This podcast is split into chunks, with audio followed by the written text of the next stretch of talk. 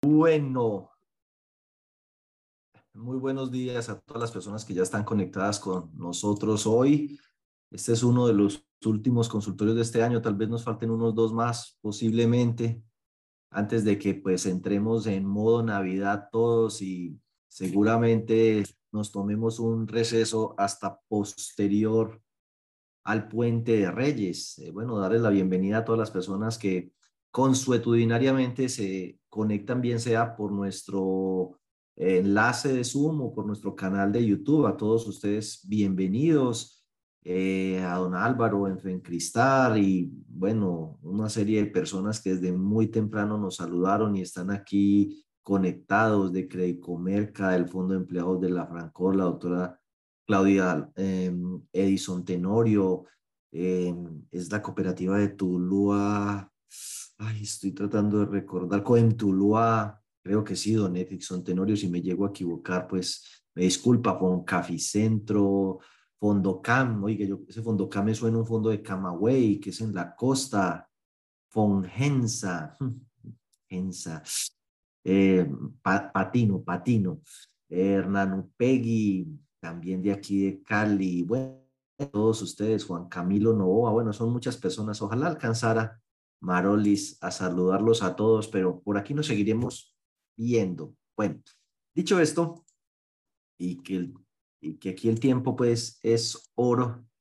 eh, vamos a hablar ahorita fundamentalmente a centrarnos en el tema de impuestos, pero antes agradecerle a las personas que nos acompañaron este sábado que pasó en la actualización anual de SARLAF y SARELE. El tema central fue SARLAF, que hicimos en materia de SARELE también, que es una obligación legal, sobre todo apuntarle a elementos a tener en cuenta por parte del Comité de Riesgo de Liquidez, comités de riesgos y administradores de cara al 2023 que pudieran llegar a tener alguna incidencia en el riesgo de liquidez y espero pues les sea de utilidad. Eh, nos acompañaron 50 entidades entre cooperativas, la mayoría sí fueron fondos de empleados, dos terceras partes fondos de empleados, que los fondos de empleados son muchísimos, han tenido mucho crecimiento en los últimos años, pero bueno, a todos ustedes, cooperativas de ahorro y crédito como Cotraipi, Counal, eh, también de aporte y crédito como eh, del agro, como Agrohuila,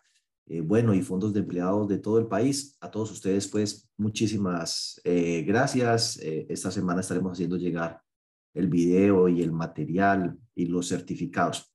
Hablando del tema de impuestos y para enriquecer la visión que tenemos del sector del tema de los impuestos, donde hemos venido siendo acompañados eh, de unos excelentes asesores tributarios en diferentes campos a lo largo de todo este tiempo que se han venido posicionando, pues nosotros eh, hemos buscado aliarnos pues con una red de empresas de auditoría de alcance mundial, RCM, lo pueden buscar pues por internet, es una firma que aquí en Colombia viene siendo la octava en materia de servicios de revisión fiscal, auditoría, consultoría contable y tributaria con presencia en cinco oficinas. Y bueno, esperamos que ellos sean las personas que a partir de su experiencia y conocimiento y de la mano de una persona experta eh, que fue en el pasado el responsable de impuestos de la organización Carvajal, que conoce el sector cooperativo porque ha sido del consejo de administración, asesor y conocedor de la cooperativa de ahorro y crédito Carvajal, que es una de las cooperativas de ahorro y crédito más grandes de aquí de Cali.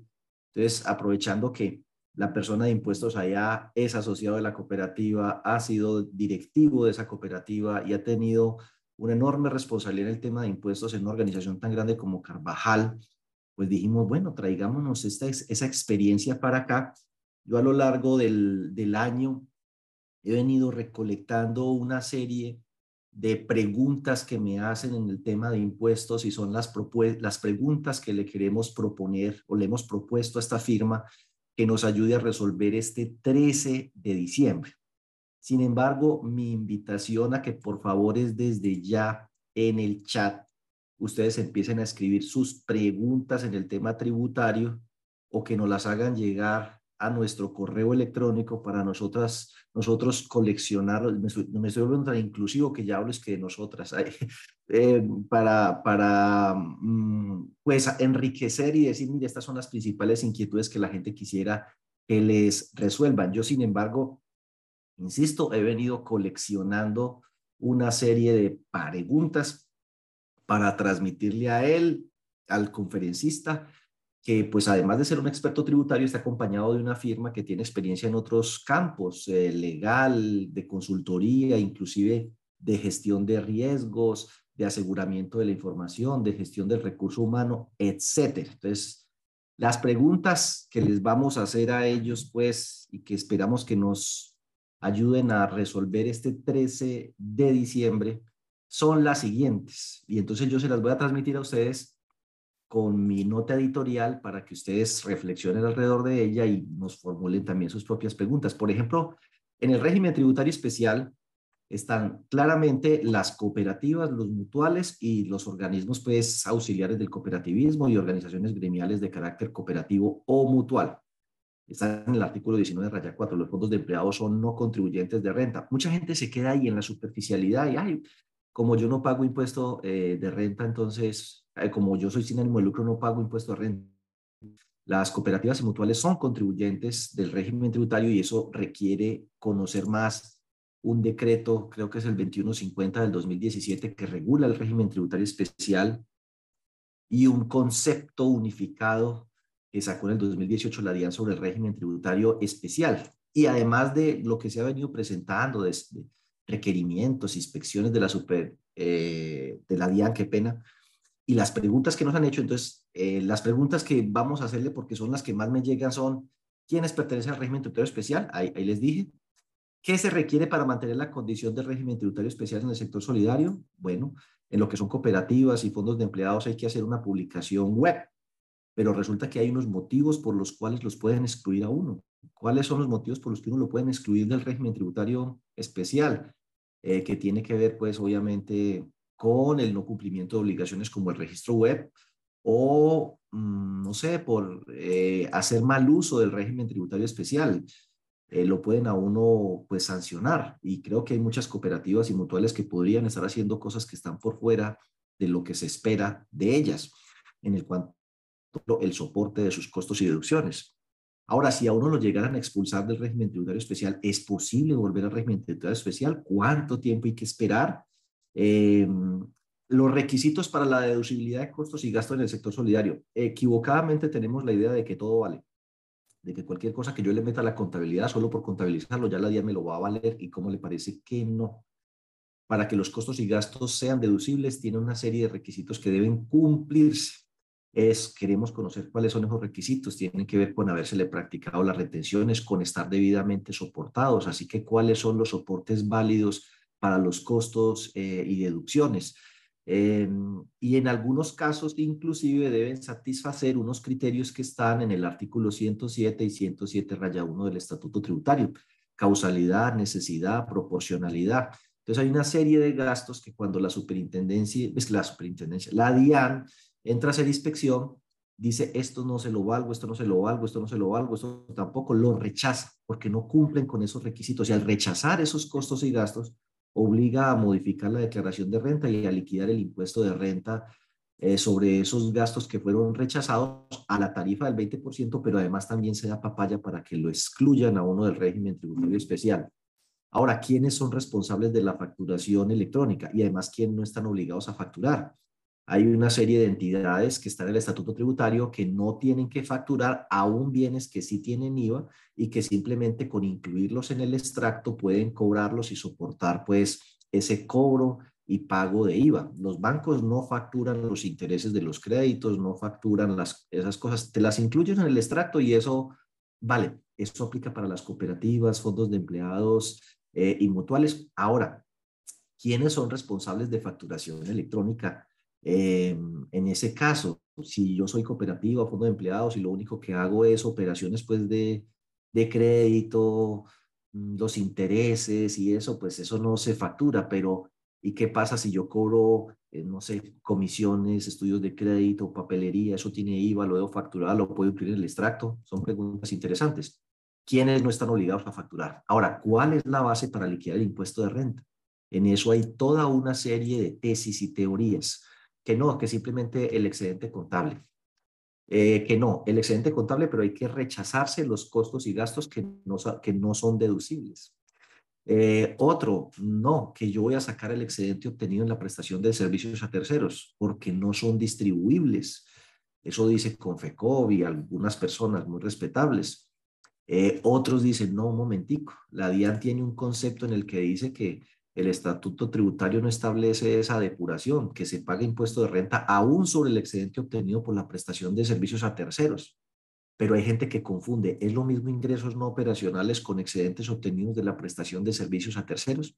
Si yo vendo un bien inmueble a un tercero que es propiedad de la cooperativa y obtengo una utilidad, ¿eso se considera un excedente obtenido con terceros no distribuible? Primera pregunta. Segunda pregunta, ¿pago impuesto de renta sobre esa utilidad? Ahora, ¿pago a la tarifa general del 20% o eso lo debo depurar y pagar el impuesto eh, por ganancias ocasionales. Eso se lo vamos a, preguntar. Ahora, hay otros que en materia de propiedades, planta y equipo tienen un enredo más grande. Mm, incluido yo, ¿no? Obviamente, yo voy a ser el principal alumno de ese seminario. Y es si se debe contabilizar, conocer el impuesto de renta a fin de año.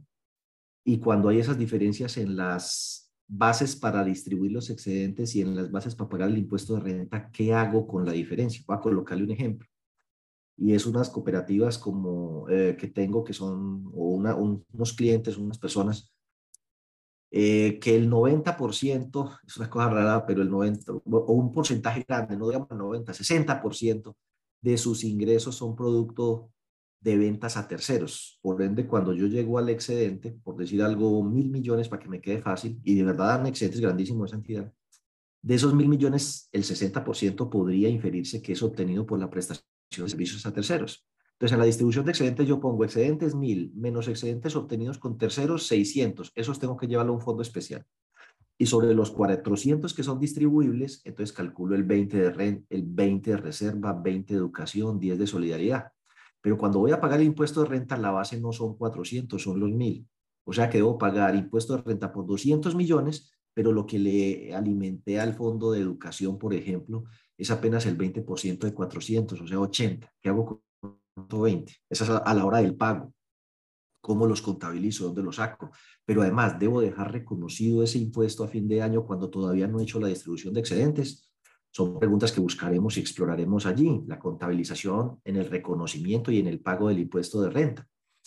El tema de exoneración en el pago de los parafiscales. Eh, exoneración en el pago de ICBF, SENA y Salud. Las cooperativas y mutuales, al ser contribuyentes del impuesto de renta, entonces no tienen que pagar esas contribuciones. Eh, bueno, ¿qué pasa cuando en el 2016 nos movimos a NIF y teníamos unos bienes inmuebles, unos propiedad, planta de equipo y otras propiedades de inversión, que hicimos uso de la excepción que nos permitió eh, utilizarlo el valor razonable como costo atribuido a ese momento. Entonces han venido pasando dos cosas. En propiedad, planta y equipo, algunas entidades han, eh,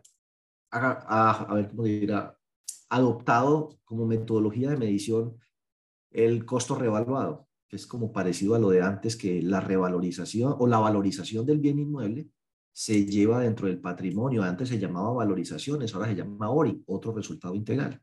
Entonces, si el bien inmueble valía mil millones y la valor dice ahora que son mil cien, el inmueble se ajusta en 100 hacia arriba y en el patrimonio en el ORI se, se ajustan 100. Eso en el caso de propiedad planta de equipo, porque cuando es unos apartamentos que tengo en Cartagena para alquilarle a los asociados, me aparecen otro poco de problemas. Y es que esos son propiedades de inversión y se tienen que medir a valor razonable, con cargo a resultados, no al ORI.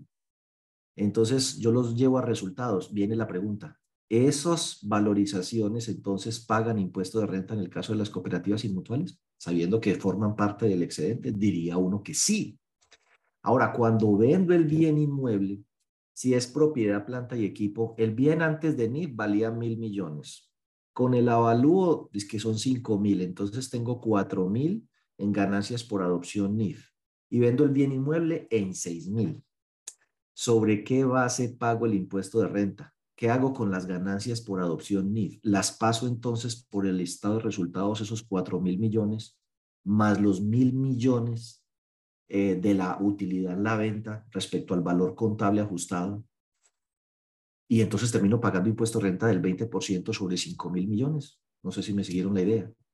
O solo sobre los mil. ¿Y qué hago entonces con la ganancia que hay eh, por adopción NIB? ¿La traslado directamente dentro del patrimonio a excedente distribuible sin pasarlo por el estado de resultados? Excelente pregunta. Ahora, cada que hago esa actualización del valor de los bienes inmuebles, llámese propiedad, planta y equipo, llámese propiedad de inversión, entonces tengo que reconocer un pasivo por impuesto diferido, que es el pasivo del impuesto a cargo que me va a surgir el día en el que eventualmente venda ese bien inmueble. Entonces, a pesar de que uno cree que el tema del impuesto de renta en estas entidades es un tema sencillo, tiene muchas aristas y ahí hay otros temas que aparecieron como novedad. El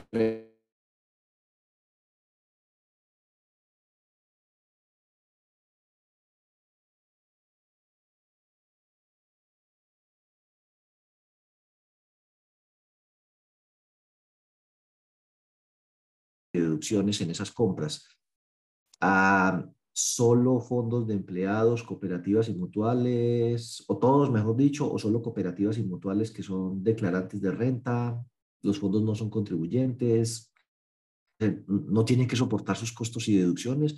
O sea, como un fondo de empleados solo es declarante de ingresos y patrimonio, no presenta declaración de renta, entonces sus costos y deducciones no tienen que cumplir los requisitos de deducibilidad que los otros. Ahora, ¿quiénes están obligados a nómina electrónica? ¿Los fondos de empleados sí están obligados a nómina electrónica o no, sabiendo que ellos no son declarantes de renta? Bueno, ¿quiénes deben reportar medios magnéticos para el año entrante? ¿Qué formatos? Ahí en los fondos de empleados hay una duda, que si debo reportar unos formatos que tienen que ver con ahorros o no.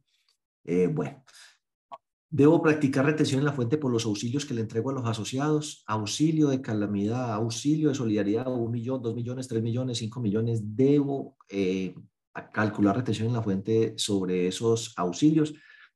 A fin de año, y eso es lo que está ocurriendo en este momento, se entregan cantidad de cosas como que el bono navideño, que el regalo navideño, que el obsequio navideño, esas cosas, primero, ¿tienen retención en la fuente? Segundo, ¿sí serán deducibles si los contabilizo con cargo al gasto o caen dentro de las restricciones que establece el estatuto tributario? Porque hay entidades que tienen unos grandísimos, pero realmente antes de que el año acabe, tenga la ancheta, tenga el regalo, la fiesta de fin de año, el paseo, ta, ta, ta, y chao, excelente. ¿Será que eso me lo acepta la DIAN? ¿Es, ¿Es viable o no? La otra cosa, hay entidades que entregan disque el bono navideño. 300 mil pesos para todo el mundo. Tin, tin, tin, tin, tin. 300 mil pesos para todo el mundo. ¿Eso tiene retención en la fuente? ¿Por qué concepto? La revalorización de aportes tiene retención en la fuente. Eh, los rendimientos que pago sobre los ahorros tienen retención en la fuente. Esos bonos los puedo simplemente entregar en efectivo. Tenga 300 para usted, para usted, para usted, para usted, para usted. Y son 2 mil asociados de a 300 mil pesos. Son 600 millones y los repartí en plata si les doy un bono de almacenes éxito o de almacén olímpica para que vayan y reclamen compras de diciembre, eso sí vale, eh, me mejora la cosa, requiere algún tipo de soporte. Insisto que son las preguntas que me han venido llegando a lo largo del año que espero que ustedes me ayuden a engrosar. En materia, por ejemplo, de IVA, en renta faltan muchas más seguro. Las empresas del sector solidario que están compuestas por cooperativas, fondos de empleados y mutuales, si compran bienes para revenderlos a los asociados, deben facturar electrónicamente y cobrar IVA. Si se cobran a los asociados, dice que el estudio del crédito, que el 3% de papelería, que cuando entra el asociado se le cobra el 10% del salario mínimo como cuota de admisión, si le cobran cuota de sostenimiento o cuota de manejo de la tarjeta débito o crédito que sacaron en alianza. La pregunta es sobre esos conceptos, ¿deben facturar IVA y facturar electrónicamente o simplemente se pueden incluir en los extractos? Algunas entidades tienen convenios con empresas celulares, exequiales, de seguros que les generan ingresos porque les devuelven plata. Vean, no, ahí me llegaron 60 millones que me devolvió, claro. Sí, pero basta con una cuenta de cobro, tengo que facturarlo, tengo que liquidar IVA, ¿qué tratamiento le debo dar a eso? Eh, y también hay entidades que tienen que la sede social, con piscina, con cabañas, los apartamentos que le alquilan a los asociados, esos cobros que se hace deben facturarse y liquidar IVA. Entonces, en el IVA hay sus pregunticas. ¿Qué más podremos decir por aquí? En el gravamen a los movimientos financieros sí que hay Eh, preguntas. ¿Quiénes deben efectuar retención por gravamen a los movimientos financieros? ¿Todas las entidades del sector solidario o solo aquellas que manejan ahorros? Eh, ¿Qué transacciones están sujetas al gravamen a los movimientos financieros? Todas, inclusive los cruces de cuentas. Em, pues de entrada esa pregunta me la hacen mucho y de entrada pues mi respuesta es que sí, eh, pero pues esperaremos dentro del seminario tributario poder soportar mejor esa respuesta. Y es que las entidades tienen derecho a tener una cuenta exenta para girar los créditos a los asociados. Entonces, em, pero no para pagar todo por ahí uno no puede pagar la nómina, los gastos de personal, las devoluciones de asociados de la cuenta exenta. Eso es un abuso del tema tributario. la, la, exención tributaria aplica única y exclusivamente para el desembolso de créditos a los asociados. Para estas entidades que como no tienen la posibilidad de tener sus propias cuentas corrientes, tienen que girar los recursos utilizando una cuenta corriente que ellos abren en una entidad del sector financiero. Entonces, en ese caso, Em, eso está exonerado del impuesto de, del gravamen a los movimientos financieros y se puede marcar una cuenta. Así que el que esté girando créditos de una cuenta que está grabada con el 4 por mil, pues está pagando un 4 por mil innecesariamente. Ahora, es doble tributación si yo le retengo al asociado del 4 por mil y luego le devuelvo los ahorros de una cuenta del fondo cooperativa que también me van a cobrar el 4 por mil. O sea que cuando él saca los 10 millones, yo le contabilizo 40 mil y se los pago a la DIAN. Y cuando le giro los eh, 9 millones 940 mil pesos, el banco vuelve y me cobra a mí el 4 por mil sobre esa transacción. ¿Eso es doble tributación o no? Cuando le cruzo aportes o ahorros con deuda, ¿debo calcular el 4 por mil, retenerlo y pagarlo? Bueno, ustedes me alimentarán más preguntas sobre el tema del 4 eh, por mil. En materia de impuesto, industria y comercio, yo creería que en el caso de las cooperativas todas hoy en día están pagando impuestos de industria y comercio, creería yo. Los fondos de empleados y muchos se, se, ¿qué será? se autoexcluyen de esa obligación. En algunas ciudades es claro que todos los fondos de empleados pagan impuestos de industria y comercio, en muchas otras no lo están haciendo. Eso está bien, está mal. ¿Quiénes no deben pagar impuestos de industria y comercio? Realmente los fondos de empleados no tienen que pagar impuestos de industria y comercio, que aunque eso es un tema local, ¿no? Municipal. Ahora, una cooperativa mutual que pague impuesto de industria y comercio, eso simplemente es un gasto que se mete para calcular el excedente y no hay problema o le aplica alguna limitación. Bueno, también hay entidades muchas que hacen que el bono solidario, la rifa. Y entonces en esas rifas o en esos bonos recolectan unos recursos, no los pasan por el ingreso o hacen bingos, actividades, recolectan los recursos, no los facturan, no liquidan IVA, no pagan impuestos, los llevan directamente a los fondos, hacen unas rifas eh, de premios, se entregan esos premios, esos premios tienen retención en la fuente. Eh, se debería pagar algún tipo de impuestos por eh, rifas o algo a la autoridad encargada de recolectar esos impuestos en el tema de juegos de suerte, azar, rifas, sorteos, etcétera. ¿Qué riesgos hay ahí? Bueno, hay muchas entidades que hacen eso y actualmente no pagan ningún impuesto. Eh, la reforma tributaria, bueno, vamos a hacer un resumen de la reforma tributaria, eh, sobre todo concentrándonos en la forma en que afecta a las personas naturales, porque al interior del sector solidario tenemos gerentes de cooperativas, fondos de empleados, que van a tener, que tienen pues la fortuna de tener unos salarios un poquito más altos de los 10 salarios mínimos y a los que las limitaciones en el tema del impuesto de renta a la hora de calcular la retención en la fuente por salarios los afecta. Pero también tenemos asociados, no serán tantos, pero los hay, que tienen salarios altos y que entonces su capacidad de pago se va a ver afectada por la mayor carga tributaria y a lo mejor desde la cooperativa o fondo sea necesario que para esas personas se lance algún tipo de alivio, refinanciación, reliquidación, crédito para el pago del impuesto de renta, etc. Entonces, como pueden ver ustedes hasta allí, son muchas las preguntas desde el punto de vista tributario y digamos que en esta oportunidad eh, lo que quisiera es que ustedes nos envíen sus preguntas al, eh, nos envíen sus preguntas al correo o nos las escriben por el chat eh, en este mismo momento y durante el transcurso de esta semana para nosotros alimentar el seminario que será este 13 y es pues un seminario pago como los que hemos tenido en el pasado se inscriben por la página web y bueno, y con eso vamos a cerrar este año. Un año, por cierto, pues que tiene eh, muchísimos retos, como lo hemos venido eh, señalando.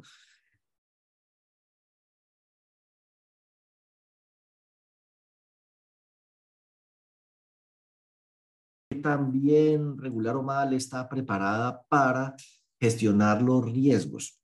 Bueno, eh, a propósito que hoy, por ejemplo, a mí se me materializó un riesgo arrancamos sin internet. Así que si la conexión no ha sido muy buena es porque estoy conectado desde el celular, pero bueno, lo hemos podido, lo hemos podido, digamos, superar temporalmente. Pero si arrancamos sin internet, no sé por qué, será el invierno, eh, será tantas cosas. Pero bueno, hemos trillado mucho el tema del panorama del año entrante. Eh, hay veces que hay gente que me le quiere meter política a los comentarios míos, ¿no? Yo tengo mi orientación política, pero yo procuro no, no, no ofender la conciencia de nadie con, con, con, temas políticos, que todo el mundo tiene derecho a tener su orientación política, independientemente de cuál sea la orientación política de cada uno de ustedes. Eh, y pues que uno son un poco más, ¿qué será? ¿Cómo le diremos a eso? Pues sí, no, no, no, no es que no encuentro como un calificativo para decir en eso y no quiero utilizar uno que les pueda resultar ofensivo. Sí, pues que ven en todo, de pronto en cualquier comentario un ataque, ¿no? Yo no, no, no pretendo nunca atacar a nadie. Los hechos y los datos, no, no, no, no estoy señalando que es gracias o culpa a si lo que estamos haciendo está bien o mal, si la cura para la enfermedad es el remedio que estamos construyendo o no, no sé. Pero los hechos y datos que están ahí es que tenemos una inflación alta, que va a seguir alta por lo menos uno o dos años más por diferentes motivos. Esa inflación alta pues estrecha la capacidad de pago eh, de la gente. Son muchas las cosas que el año entrante eh, suben. La comida está cara, los servicios públicos están caros, la gasolina casi que va a duplicar el precio, em, todo el tema de turismo por ejemplo, los tiquetes aéreos y los paquetes turísticos, eh, los tiquetes no tenían IVA, tenían un IVA del 5, gracias, doña Ofelia, y los paquetes turísticos no tenían IVA. A partir del primero de enero, ambos tienen IVA del 19%. Eh, bueno, entonces va a haber una serie de cambios que pues a todo mundo le va a apretar el bolsillo, ¿sí? De la orientación política que sea, sí, a favor o en contra por el que usted haya votado. No es que yo no vote igual, mijo, eh, la inflación no ese color político. A todo mundo le da, pero sobre todo a la gente de menores ingresos le pega más duro, especialmente cuando trata de alimentos, servicios públicos. Vaya, mire cuánto van a subir las cuotas de administración de los conjuntos residenciales, eh, los colegios. Mm, entonces diría yo que es un año para estar juiciositos y es, es un consejo pues para los hogares y para, y para las empresas. Ahora que ustedes vayan a hacer esas asambleas presenciales, se van a encontrar hoteles carísimos, servicios de menaje carísimos, todo carísimo. O sea, y si van a traer que, ay, por fin nos vamos a volver a ver luego de dos años, vaya, tráigalo los tiquetes aéreos al precio que están, por la subida del combustible, por el dólar, por el IVA que aparece. Entonces, pues Ahí cada uno tendrá que hacer sus cuentas y decir, oiga, yo siempre hacía una integración y la asamblea presencial. Este año no me alcanza la plata, sino para una de las dos. Entonces, pues haga la asamblea virtual y haga la integración presencial. Uno para trabajar en una asamblea se puede ver por Zoom, pero pues para bailar y compartir si es mejor presencial. Entonces, acomódese, pero toca mirar bien. Al sector solidario se le van a subir los gastos, por supuesto, eh, de entrada del 12 para arriba todo los salarios deben subir el 12 hacia arriba y si no, lo que hicieron fue bajarle el sueldo a los salarios de los, de los trabajadores. Eh, cada quien tiene que hacer su propia evaluación. A mí siempre me ha parecido que no necesariamente el sector solidario paga los mejores salarios. La verdad, uno consigue mejores salarios en otra parte. Pero yo, ¿por qué trabajé toda la vida en el sector solidario?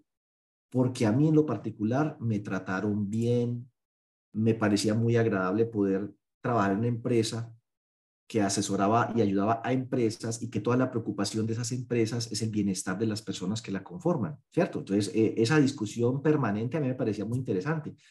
Eh, y otras cosas que lo capacitan a uno, no sé, es, es, es chévere, no todo es plata, ¿no? No todo es plata. Entonces, yo creo que emocionalmente, el salario emocional del sector solidario es muy gratificante y por eso tenemos gente 20, 30, 40 años en estas organizaciones, pero comparativamente los salarios a igual nivel de formación y experiencia no son pues yo diría que al menos, si uno le dice, le vamos a reajustar el 8%, cuesta trabajo retener a veces talento humano, forma usted una persona y apenas está medio formadita, se le fue, eh, buscando más plata en otro lado. Entonces, pues igual los sueldos van a estar por el orden del 12, los gastos, los intereses de los que tienen captaciones de CDATs, obligaciones financieras. Pero tenemos una enorme oportunidad también, y ahí es donde está el detalle, para que vea que, eh, ¿cómo es que es? Eh, ¿Cómo es que es? Bueno, no sé, que es como una, es como una, una ley del equilibrio, ¿no? Le, le, llegan cosas malas, pues le llegan oportunidades en medio de eso malo. Al que tiene excedentes de tesorería, esas tasas de interés altas le habrán favorecido para tener mejores rendimientos sobre sus eh, inversiones. Inclusive hoy es posible obtener rendimientos de las inversiones más altos que lo que está la tasa de cartera. Es una cosa loca. Si usted presta el 13%, el año, el año pasado prestaba a inflación más 7, más o menos, el año pasado. Este año está prestando inflación más medio punto. O sea que este año es la tasa más baja de la última década la que usted ha prestado. Si usted, por ejemplo, dos años atrás o tres años atrás, que la inflación estaba como en el 3 o 4 y usted prestaba el 13, usted prestaba IPC más 9. Hoy está prestando IP, IPC más 0 o IPC más, más 1. Eh, y de verdad que pues yo quiero pensar y creo que hay señales alrededor de eso, de que las tasas de interés ya se van a empezar a estabilizar pero mirando aquí, por ejemplo, la, la, última estadística eh, que tenía por allí, 16 de noviembre, bueno, yo creo que ni la actualicé, evolución, espérate, a ver, espérate, yo miro a ver si la tengo por aquí más actualizada. Documentos, sector solidario, estadísticas, 3 de diciembre, vamos a ver, a lo mejor fue que ni siquiera la cerré. Ah, ya que no puedo abrir dos libros con el mismo nombre. Entonces, pero si era. A ver si este está un poquito más actualizado y si no. Ah, sí, fíjate que sí. Eh, aquí la tengo. Entonces vamos a ver lo siguiente. Mire, si abrimos todas estas. Eh, y a propósito que yo este, pues cuando lo quiera, lo vamos a poner ahí en el blog para que le hagan seguimiento. La última estadística que estaba disponible era el primero de diciembre. ¿sí? Primero de diciembre. Entonces, cojamos, si quieren, a un año, para no ver todo ese poco. A un año. Ahora a ustedes les da como miedito un año. Bueno, cojamos 180 días, seis meses. Mire, si ustedes miran allí cómo ha evolucionado desde marzo hasta la fecha, esos que son los bancos más grandes, tasas de un dígito hasta mitad de año, junio, julio, de un dígito. De ahí para acá la cosa es a dos dígitos. Así que a 180 días es posible que usted abra CDTs en Banco de Bogotá, no, no cualquier banco, al 15%, Banco de Occidente al 15%, Banco Popular al 14%. La cosa positiva es que si ustedes ven la tendencia, la variación del 16 de noviembre al 1 de diciembre ya no es tan fuerte, eh, es como si se hubieran ya estabilizado por aquí. Entre octubre, noviembre, se haya estabilizado las, las tasas. Así que yo creo que la presión para que sigan subiendo ya cada vez es menor. Así que es como un respiro. Ya estamos llegando a la punta, gracias a Dios. Pero vea, BBVA al 15, Escocia al 15. Caja Social está baratón, o Agrario bajito y a Villas pues está en sobra porque es el único que no paga buenas tasas, paga tasas por debajo de la inflación. Si usted dice, no, ocúlteme los bancos grandes, estos son los bancos grandes, los bancos medianitos, Banca Mía, Credit Financiera, Falabella, Sudameris, Pichicha, Sefinanza, Banco Unión, Banco Meva, todos están por el orden del 14, 15% a 180 días. Y si usted oculta todos esos bancos y se va para financieras, en las financieras es lo mismo, ahí están, entre 14 y bueno, en, en tuya consigue el 16. No les muestro un año pues porque es más alto. Y, las cooperativas inclusive que estuvieron tan tímidas, y, ay, yo no voy a subir, yo tengo mucha plata, ya se asustaron, porque el que tenía plata se la está llevando. Entonces dijo, no, aquí no hay de otra, toca subir y no, se nos llevaron la liquidez. Entonces ahí está. Las tasas de ahora de las seis cooperativas con actividad financiera, cooperativas financieras que tiene la superintendencia financiera, ya están, eh, a excepción de confiar que siguen el 6, El resto ya se subió 15, 10, 14, 11, 11. Entonces, la coyuntura actual ofrece oportunidades como el uso de esos excesos de liquidez eh, en inversiones que van a tener una muy buena rentabilidad, pero también ofrece retos. Y es que si la gente empieza a demandar crédito, usted va a necesitar coger esa liquidez de las inversiones para convertirla en cartera de crédito. Eso se puede ver también como una oportunidad porque lo de las inversiones altas no es para siempre, eso va a bajar. Y qué bueno que cuando baje digan, no hay problema, yo esa plata ya la tengo colocada en cartera a una buena tasa. Tengan paciencia, pues porque eso va a ser más bien hacia finales del año entrante, Dios mediante, que empecemos a, a, ver ese efecto. Así que sus efectos van a ser para el 2024 y 2025. El 2023 va a ser un escenario de tasas altas para los que tienen obligaciones financieras y para los que tienen eh, captaciones CDATs Ahora tengan presente también, dentro de todo lo que estamos hablando aquí, antes de que me olvide, que ustedes tienen muchas cosas atadas al, salario mínimo, inclusive hasta el gobierno lo está desatando.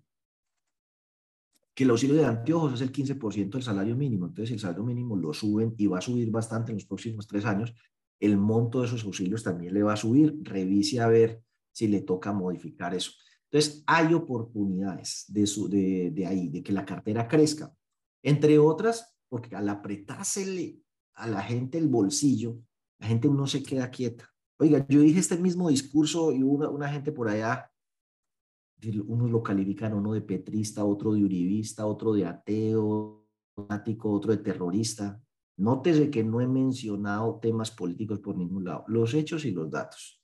El bolsillo, el mercado no reconoce color político. Un hogar de la afiliación política que sea, cuando coge el carrito y empieza a mercar, le empieza a doler el bolsillo, así de sencillo.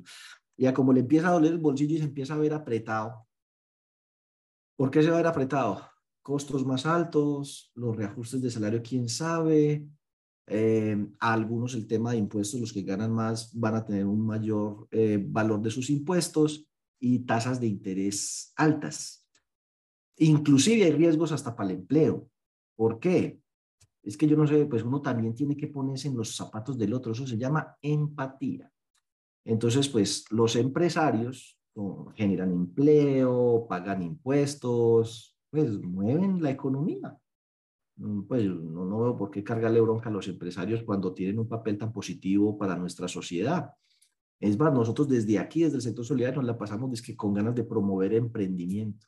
Entonces, promovemos emprendedores y emprendimiento, pero pero al, mismo tiempo a los, grandes emprendedores. Entonces, a la final, que queremos el emprendimiento o no lo queremos, pero piensen en un emprendedor.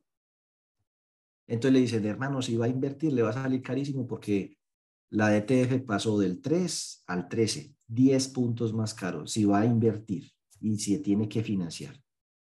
El, si usted tiene empleados, prepárese porque la nómina le va a subir bastante, no solo por el salario mínimo, sino porque ya las horas extras van a ser más, dado que la jornada laboral se reduce de 48 a 47 horas.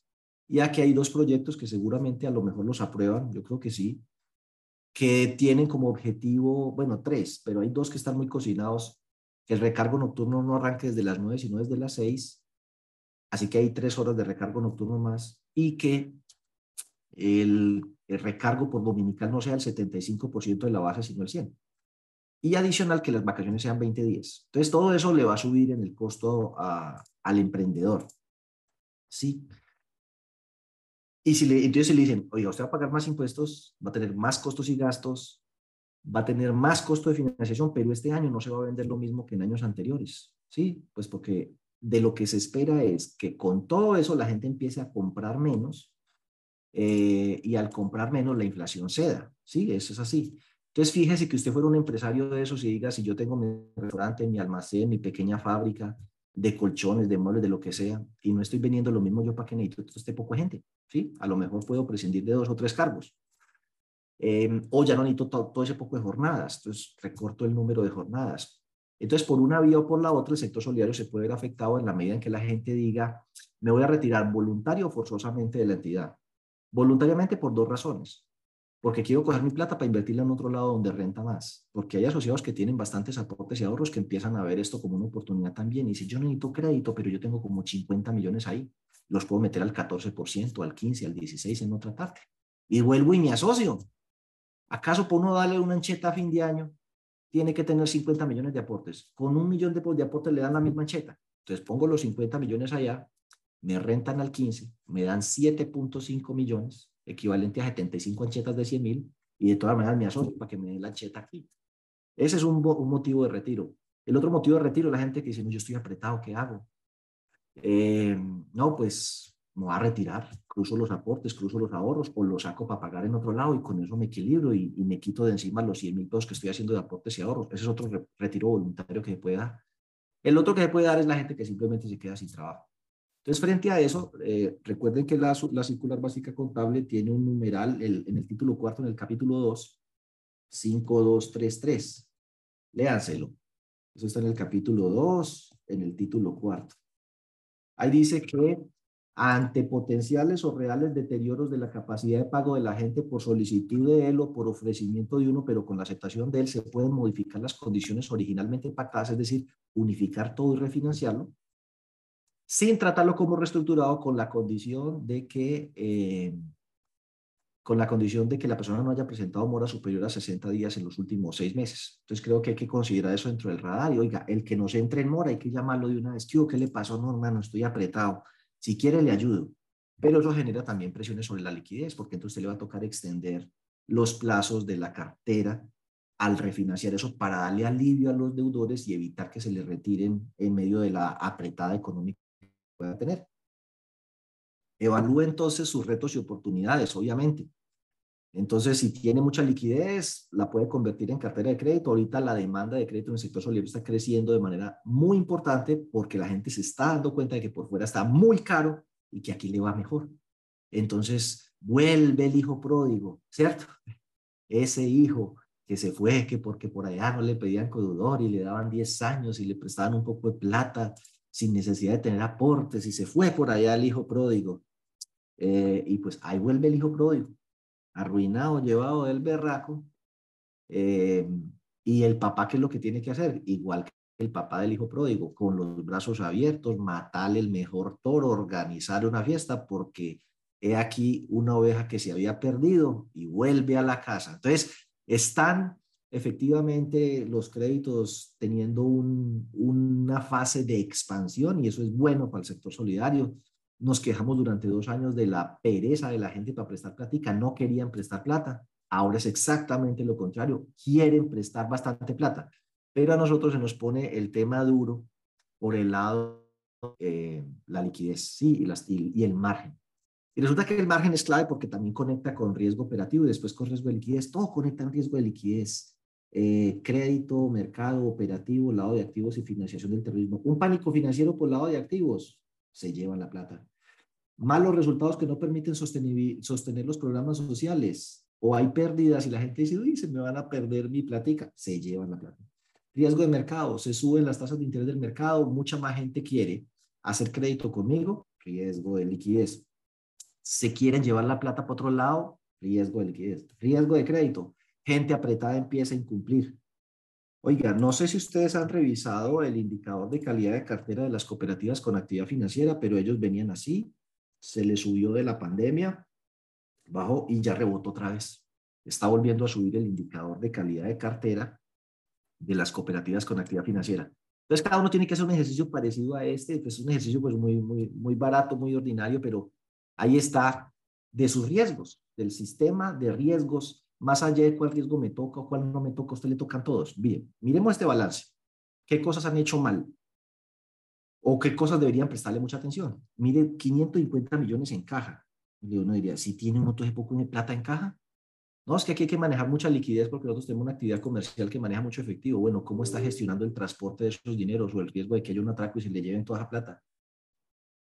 A veces los primeros que se dan cuenta de que la entidad tiene mucha plata son los propios empleados y ellos mismos pasan el dato para que los vengan a atracar el día que hay mayor liquidez. Tiene póliza de manejo de eso y póliza contra fraude bueno, bancos, no sé si dieron cuenta, Nequida, Vivienda, Bancolombia, se les cayó la plataforma. No sé si eso habrá afectado todos los sistemas transaccionales, pero ¿qué tal uno? Oiga, que necesito mi plata, hermano, no la puedo dar.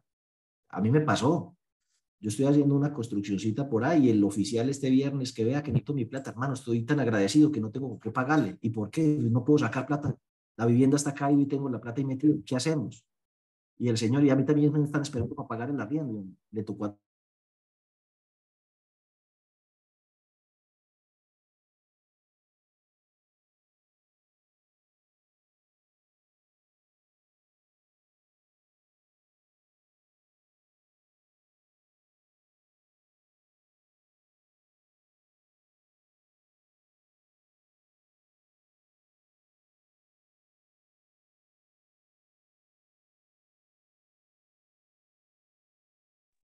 Por favor, esperemos un minuto, creo. Tenemos dificultades con el internet de Diego. Ya pronto estará volviendo la señal. Un momento, por favor.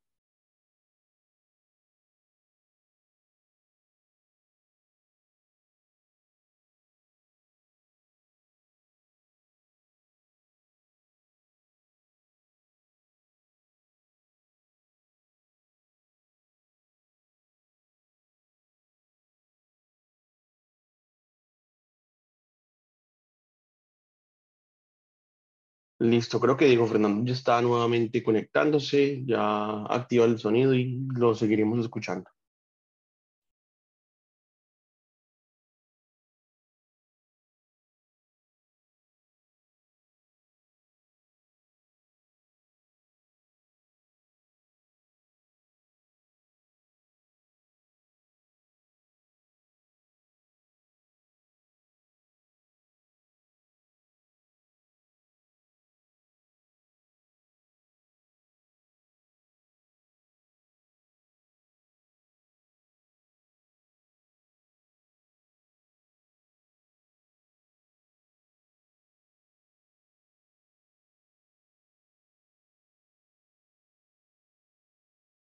Bueno, me dice Diego Fernando que el internet todavía aparentemente no, no vuelve.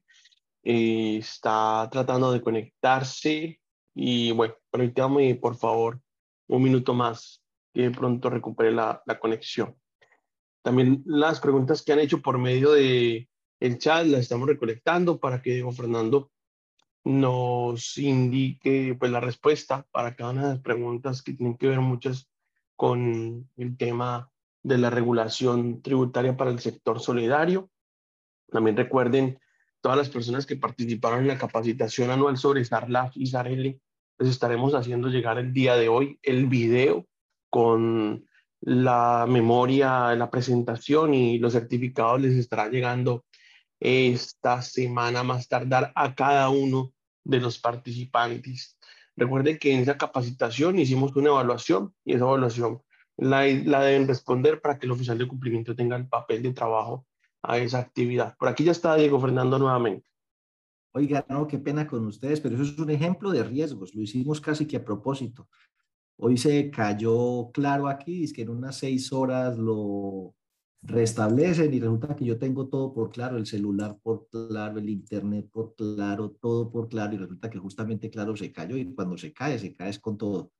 Entonces, bueno, no, eh, hay que tener esos planes de respaldo. Vamos a sacar una línea con otro operador. Ojalá vamos a averiguarnos bien el asunto.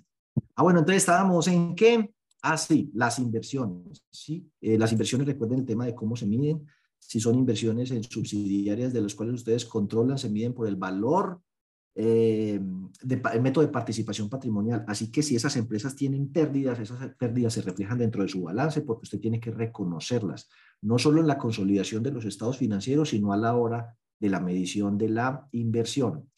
Eh, en el tema pues, de las inversiones también hay que mirar si guardan relación con el propósito suyo. Entonces, mire el artículo 11 de la ley 79. Miremos, mire todos los riesgos que uno va identificando por el balance, cosa que nos muestra que hay que manejar la cosa de manera integral. Así que a estas alturas del partido, pues ya tenemos un comité de riesgos que debe estar funcionando, que debe tener actas mensuales y que debe precisamente monitorear eso. De hecho, dice, y busquen en, el título que tiene que ver con CIAR, que la persona encargada de riesgos, por lo menos mensualmente, junto con la gerencia, debe echarle una miradita a esto que estamos haciendo aquí. A ver cómo vamos con riesgo de crédito, ¿no? Pues miren, tenemos una mora como del 8%, de 18 mil millones 19.500 millones de cartera, tenemos en CDIE 1.500, eso ya va mal. Pero además de eso tenemos disque cartera para empleados sin intereses. Ah, bueno, pues eso está bueno, sino que es como novedoso, empleados sin intereses. Una cooperativa en la que conocí que había esos créditos de empleados sin intereses, hoy está intervenida y en liquidación de la super por un poco de cosas que pasaban allá horribles. Riesgo eh, operativo entre empleados y directivos, pagándose mutuos favores, terminaron desestabilizando y quebrando la cooperativa. Riesgo operativo. Eh, buen gobierno. Progresemos. La misma historia. Un ingeniero de sistemas que era el que había desarrollado el software, una caja negra a la que nadie más podía entrar. Eso parece el lugar santísimo del templo de los judíos, solo el sumo sacerdote podía entrar. Entonces, si el revisor fiscal, el gerente, el contador o la super quería un reporte, solo el ingeniero de sistemas podía sacarle el reporte ese sistema y por la noche se quedaba cuadrando la plata que se robaba con dos cajeros. Se robaron 10 mil millones de pesos. Cooperativa Progresemos de Cali, quebrada, no alcanza la plata ni para responder por los ahorros. En las narices de todo el mundo se quebró, hasta de la super riesgo operativo. ¿Por qué ese ingeniero de sistemas no lo podían tocar? Porque era la ñaña del consejo. ¿Quién sabe, pues, qué, qué alcahuetería le alcahueteaba al consejo? Pero ahora el consejo chupe por bobo porque hasta la plata de ellos se perdió. Entonces, no son buenas cosas. Además, por aquí, riesgo legal. ¿Quién dijo que uno puede bajar cartera de crédito de exasociados a cuentas por cobrar? La cartera de crédito se debe mantener allá. Otro riesgo, de mil millones que están en mora por aquí, apenas provisionados 500. Les recomiendo que por el tema de pérdida esperada, aunque dice que van a correr un poco los plazos, ¿sí? Debido a la, a la... Sí, un señor se enojó ayer conmigo que porque yo dije que el 2023 iba a estar duro. Es que es cierto, hasta la super dice, oiga, yo como que estoy pensando en correr los plazos teniendo en cuenta que el año 2023 no es el año más oportuno para que el niño llorando y llega la mamá y lo pellizca. Pues está duro el 2023 y encima de todo toca meterle más provisiones por el tema de pérdida esperada. No se comprometió a nada, pero que lo iba a revisar. Eh, ya están mirando las hojas de vida del nuevo superintendente. Hasta ahora el candidato es una persona de Antioquia, pues eh, del Polo Democrático, eh, ex candidato a la gobernación de Antioquia, que ahí están revisando pues la hoja de vida, cercano al tema del agro. bueno, en fin, ojalá esta superintendente alcance a dejar ese tema de correr un poquito lo de la pérdida esperada. Pero aquí, se, aquí le faltan Aquí en esta cartera, 1.500 millones de pesos de cartera vencida en CDI y apenas tiene 500 millones. Le faltan mil millones más de provisiones. Y en las cuentas por cobrar no tiene todo provisionado. Revíselo. Riesgo legal, riesgo de crédito. 5 mil millones invertidos en propiedad, planta de equipo y en propiedades de inversión.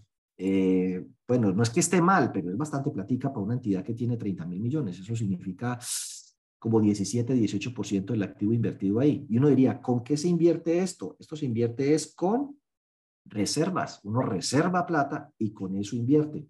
¿Cuál es el problema?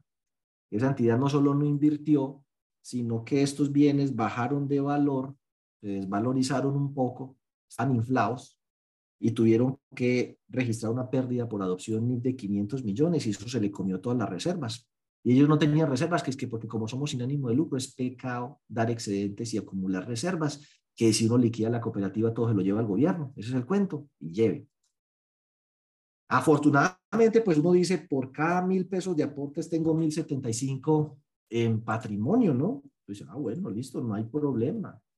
Tienen depósitos por 23 mil millones y cartera buena para responder por ellos por 18 mil. Bueno, claro que si cojo efectivo y equivalentes e inversiones, ahí hay 4 mil, 18 y 4, 22, más o menos la cartera y la plática que hay en efectivo alcanza escasitamente para responder por los depósitos, o sea, que los aportes de los asociados y las obligaciones financieras, las obligaciones financieras están financiando la propiedad, planta de equipo y los aportes de los asociados están embolatados en un poco de activos eh, de, poco, de mucho riesgo. Y ahora, aquí tenemos, sí, una sede social que produce unos ingresos, pero que también produce unos gastos y que dice que para no pagar impuestos a la DIAN, entonces vamos a generar gastos sociales. Entonces es una cooperativa que tiene un balance social muy bueno o un fondo, porque al año invierte 500 millones, que eso es el 17% de sus ingresos, en beneficios sociales, además de lo de la sede social y la sede administrativa y tal y pascual. Muy bien. El problema es que esto es un gasto fijo. Usted no puede decirle al asociado, este año como no nos fue tan bien, no va a haber fiesta, no va a haber bono, no va a haber regalo, no va a haber paseo, van a de piel roja y vamos a hacer una misa de agradecimiento. Le dice la gente, yo me voy porque esto se fregó. No me revalorizan aportes y se me desvalorizan. Van a subir los intereses de los créditos y encima de todo que este año no hay ancheta, ¿yo qué hago aquí? Me voy. Entonces dice uno aquí, ¿qué pasa si, si la tasa del mercado subiera un puntico? Un solo puntico. Recuerde que no ha subido un punto, ha subido 10. Vamos a calcular con un puntico qué le pasaría a esta entidad. Entonces, con ese puntico, hay unos que reaccionan muy rápido. Por ejemplo, las obligaciones financieras, esta tasa va a reaccionar inmediatamente. Las inversiones, pues las buenas, ¿no? A costo amortizado, van a reaccionar también, pero la cartera, de aquí a que usted logre convencer al Consejo o a la Junta de que hay que subir las tasas de interés, se demoran porque se resisten. No, pero ¿cómo vamos a perjudicar al asociado? No, revisemos bien, ¿cómo así? El sistema financiero empezó a ajustar las tasas al alza hace más de un año. Nosotros apenas estamos discutiendo si deberíamos hacerlo. Ya nos cogió la tarde. Ahora, esto es, esta se va a quedar igual, pero esta sube, esta sube y esta sube. Vamos a ver. 1%. ¿Sí lo vieron? Esta subió, subió, subió. Y solo por eso, al subirse el costo de los depósitos y de las obligaciones financieras, de ganar plata esta, esta entidad que ganaba poquito pasó a perder poquito. El problema es que cuando usted pierde, así sea poquito, empieza a perder confianza. Pierde confianza en la super, del Fogacop, pierde confianza de los asociados cuando usted le diga que perdió plata, pierde plata de los bancos, confianza y entonces no le prestan más plata. O, y pierde plata de los ahorradores que la empiezan a sacar, asustados. Y mire, como no tenía reservas, Ahora por cada 100 pesos de aportes tienen 95 de patrimonio, así que el asociado que se vaya con un millón no se le puede entregar el millón, hay que darle 955 mil pesitos, perdió 45 mil. Entonces el asociado va a llegar así como, como entre triste, sorprendido, enojado, venga, oiga, ¿y aquí por qué me retuvieron 45 mil pesos? Y yo, no, que es que las pérdidas, que el riesgo de mercado, que el riesgo operativo, que la solidaridad en las pérdidas, pero son infelices 45 mil pesos y en 10 años que usted estuvo como asociado la pasó muy bueno, o en un año le tuvo muchos más beneficios que 45 mil. Eso no le sirve de explicación. Él se va, se encuentra con otro, mira, vos sos asociado a la cooperativa, sí. Y tenés bastante aporte, sí. Ojo, porque yo me retiré y me retuvieron, disque, pues no mucho, 45 mil pesos, pero qué tal que usted que tiene más plata o después sea más la retención. Yo, Cayetano, pero saque su plata mejor, hermano. Y cuando menos piensas en una desconfianza y terminan quebrando una entidad. Entonces, el tema de los riesgos de cara al 2023 eh, no hay que tomárselo a la ligera. Revisen bien el tema. Además, me faltó decir que sobre esto de los 500 millones, precisamente en el tema tributario hay el riesgo de que te digan, paso número uno, esto no te lo valgo Paso número dos, usted no, se ganó, usted no perdió 45, usted se ganó 455, así que me debe el 20% del impuesto de renta, 90 millones, más la sanción. Y como me ha venido haciendo esta jugadita los últimos tres años, eso es un abuso tributario, lo voy, a, lo voy a excluir del régimen tributario especial, o sea que a partir del año entrante me paga la tarifa del 35%. Todo eso incluye, pues, el diagnóstico que usted debe hacer en materia de riesgos. Dicho esto, Concluyo el día de hoy. Hoy, eh, pues, insisto que el objetivo, además de compartirles eh, esos temas, es que ustedes nos envíen las preguntas en términos tributarios que quieran resolver en nuestro seminario del 13 de diciembre. Eh, aquí no las vamos a contestar, pues uno, porque yo tampoco soy así el experto tributario, y dos, porque precisamente lo que queremos es alimentar el, eh, la batería de preguntas con las cuales se va a preparar el evento del 13 de diciembre para que sea un evento de actualización fiscal y contable especialmente adaptado, dirigido y diseñado para el sector solidario.